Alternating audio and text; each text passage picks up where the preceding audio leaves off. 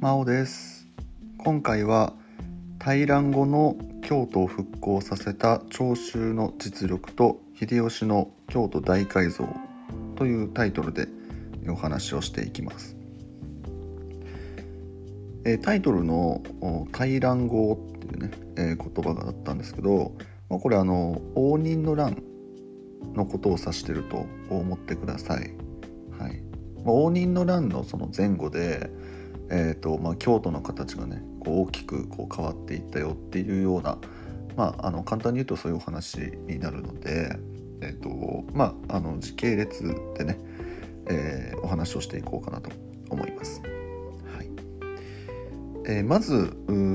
応仁の乱の前からお話をしていくんですけれども、まあ、応仁の乱の前って言ってもおまあ、それこそ平安時代とか、まあ、もう本当にその辺りからもうあの遡ってお話をしていこうと思うんですが、えー、まあその平安時代以来の京都はですね、えーまあ、天皇ですとか、まあ、とは公家、まあ、貴族ですねを中心とする政治都市でした。はい、でまああのここがねあの後のそのお話にちょっとつながってくるので頭に入れてほしいところなんですけど、まあ、要はその昔の京都まあそれこそ応仁の乱より前のね京都っていうのはうーん何て言うんですかね本当にその政治の中心地っていうイメージです。でえーとまあ、それこそね天皇がいて貴族がいてその政治をする人たちがそこにまとまって住んでいて実際そこで政治を行っていたっていうことでそこに何て言うんですかねその一般の人がこう、まあ、住んでなかったわけじゃないと思うんですけど、まあ、多く住んでなかったので本当にこう政治をする場所みたいな、まあ、そのようなね、えー、形だったそうです。はい、でこれがですね、えー、室町幕府が始まるとちょっとずつねその京都の性格っていうのがね、えー、変わっていったよという話です。でここから、えー、室町幕府開始後のね、えー、京都の姿を説明していくんですけれどもあの室町幕府が始まってですね大きくその京都の形が変化した理由があってこれがですね、えー、守護の在京が義務付けられたっていうところ。ここが非常に大きくてこれどういうことかっていうと今守護っていうね、えー、存在が出てきましたけど守護はまあ簡単に言うと、まあ、今の都道府県知事だと思ってもらえばいいかなと思います。まあ、各まあ、当時は都道府県じゃなくて、まあ、国に分かれてましたので、まあ、その各国に1人その役職としてね守護っていう人物あの、まあ、役職人が置かれて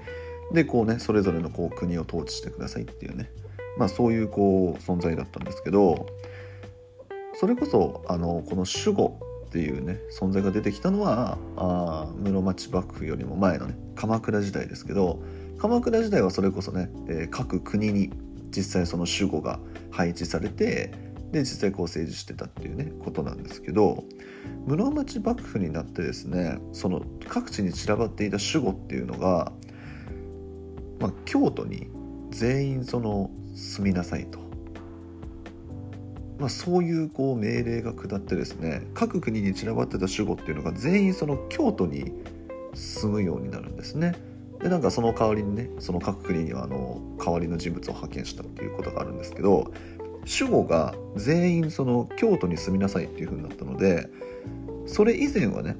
平安時代とかまあそれこそ鎌倉時代とかはその政治をする人物天皇とか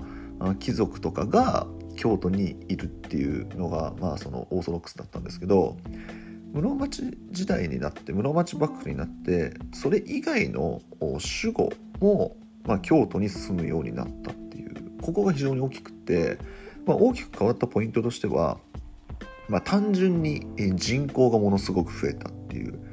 ことですね。えーで、えーとまあ、その守護がその住んだっていうだけじゃなくてそれこそ当時はこう武士もいますけどその武士も京都にこう住むようになった人たちが出てきたりとかしたので、まあ、その守護のその在京の義務化っていうのがこう始まったことで人口が飛躍的に増えたんですよね京都の。で、まあ、そうなると、まあ、それこそ住宅、まあ、家ですよねが増えますし、まあ、あとはこうお寺とか神社とかそういったものもこう出てきたりとか、まあ、あとはその人々の生活を支えるね、まあ、金融業者とかそういった存在も、まあ、自然とこう増えていったことでもともとその政治をする場所の京都だったんですけどそれだけじゃなくってその経済的にも日本の中心の都市になっていったっていうこういうね大きな変化がありました。はい、で今もねあのなんか昔の都っていうイメージじゃないですか京都って。でそれこそ、まあ、政治の中心でもあるし人がね都だったからいっぱい住んでて経済の中心だったっていうねそういうイメージは確かにあるんですけどもっともっとねあの遡るとそんなに経済的なこう発展っていうのは昔はなかったっていうね、はい。まあ、そういうことだそうです。ここね面白いなと思いますね。はい、で、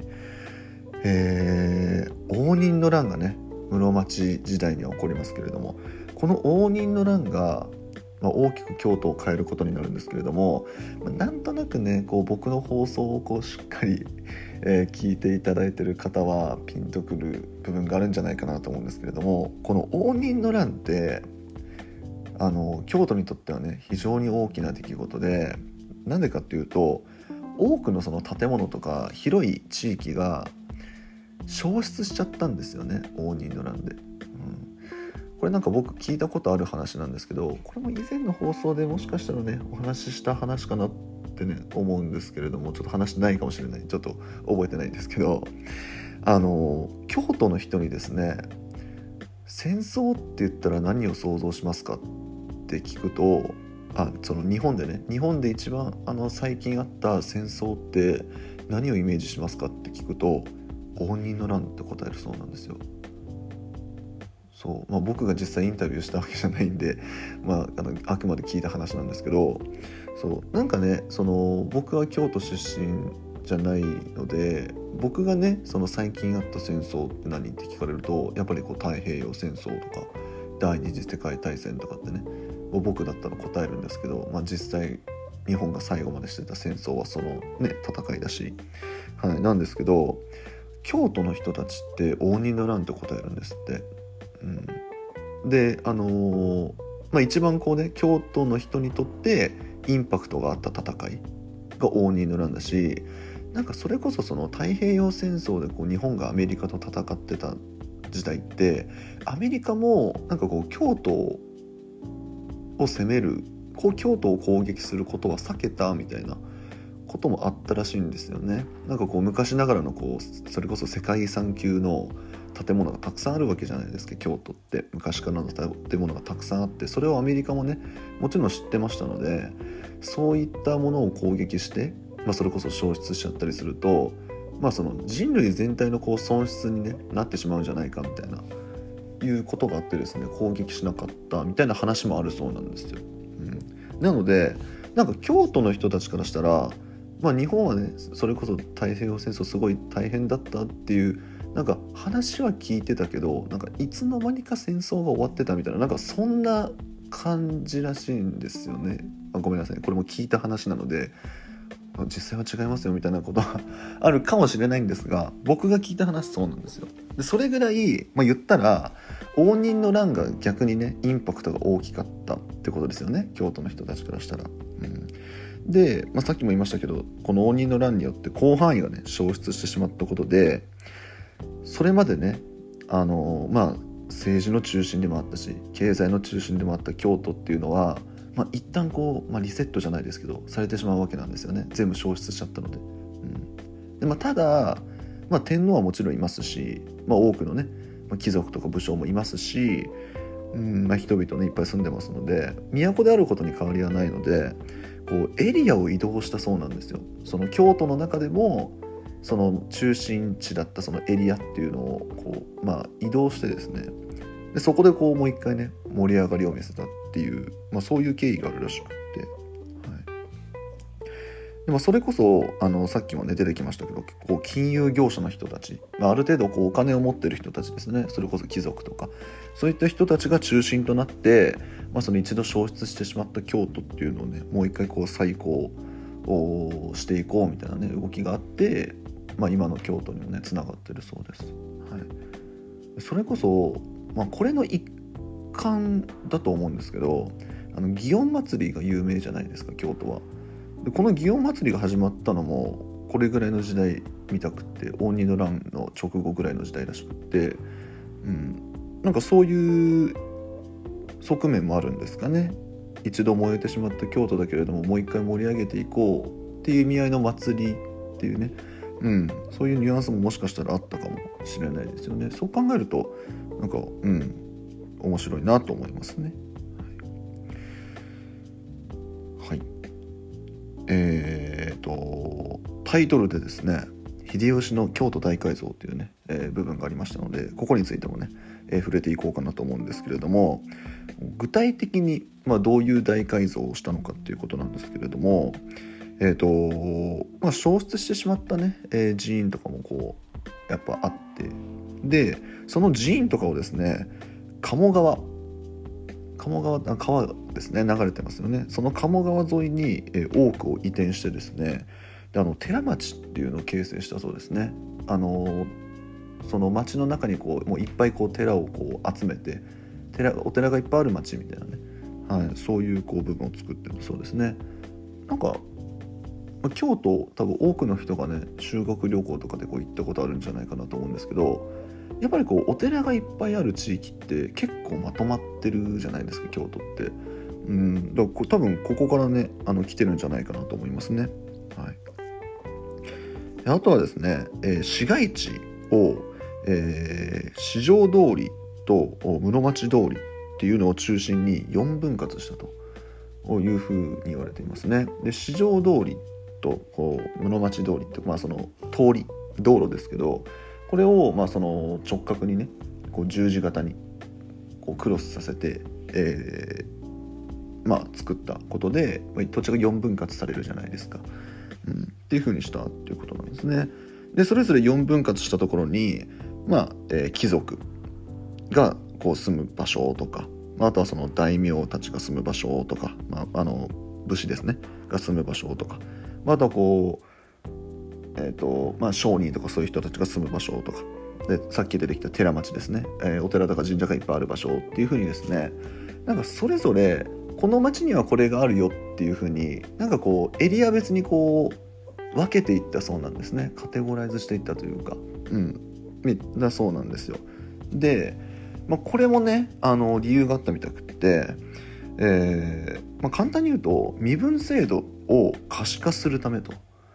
いうふうに言われています。であのこれ昨日の放送だったかな？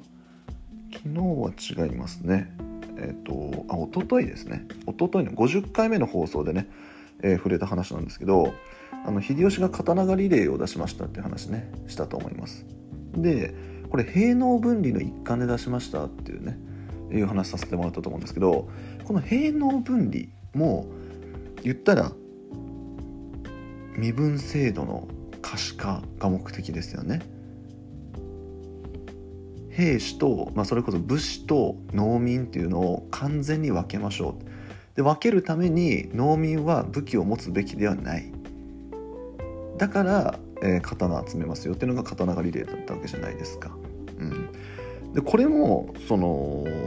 まあ、4分割したっていうのもその身分制度のね、えーまあ、可視化の一環だったんじゃないかっていうふうに言われていまして、うん、で、まあ、そのあの町の区画がね、えー、現在の京都の原型になっていますよというようなお話です。京都ってあの5番の目でねこうあの理路整然とこう分かれてるじゃないですか。情報性とかって言ったりするんですけど縦横にね綺麗にマス目のように並んでるじゃないですか。うんまあ、そういうののねこう原型になったのもこの時秀吉がね、えーまあ、大改造した京都が元になってますよと、はい、いうようなお話でした。はい、いかがだったでしょうか。えー、次回はですね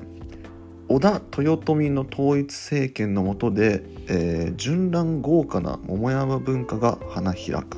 というタイトルで、えー、お話をしていこうと思いますこのチャンネルでは現役高校教師が気軽に楽しく学校の勉強に触れてほしいという思いで喋、えー、っておりますので次回の放送もぜひ聞きに来てください。それでは今回以上になります。最後まで聞いていただいてありがとうございました。